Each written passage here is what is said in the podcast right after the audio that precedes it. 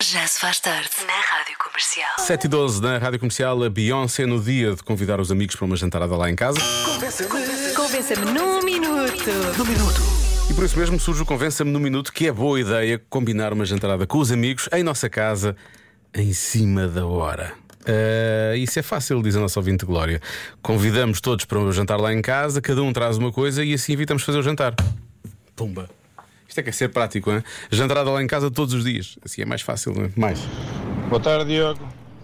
É assim, se é boa ideia ou não, não sei, mas também não me interessa. Já convidei o pessoal das manhãs e estou a convidar a ti, a Joana e tragam o Wilson também, todos para a minha casa, para uma grande churrascada. Vamos lá. Mas é agora? É agora um bocado em cima da hora, eu agora não posso. Estou a fazer o programa até às 8, não dá, mas obrigado. Nós uh, hoje em dia já vivemos com a vida tão planeada, tão é uh, estipulada, com tantas regras, tantos horários, tanto, tanto tudo, que termos um jantar surpresa, tipo pop-up, amigos, é hoje. É uma surpresa, é sempre bom, é divertido e, portanto, tem tudo para correr bem. Especialmente quando há crianças envolvidas. Oh. Beijinhos. Especialmente nesses casos, isso então é a melhor opção.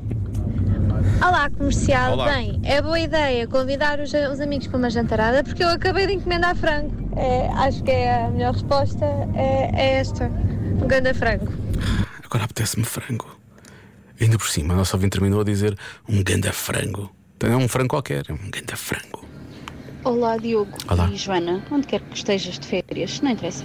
É a Marta de Lisboa. Interessa para ela. É, é, queria só dizer que, claro que sim, que é ótima ideia convidar coisas acima da hora, porque aquelas que a gente diz, ah, não, depois eu combino, não, depois a gente vê isso, E, sim, não, depois um dia, nunca acontece. É verdade. E se nós quisermos mesmo que aconteça, que dizemos, assim. olha, hoje podes, posso, então tu levas isto, eu levo aquilo e fazemos, boa. E arranjamos grandes momentos assim, né? Beijinhos para todos. Muito bem, Marta. Só que às vezes é tão em cima da hora que depois não.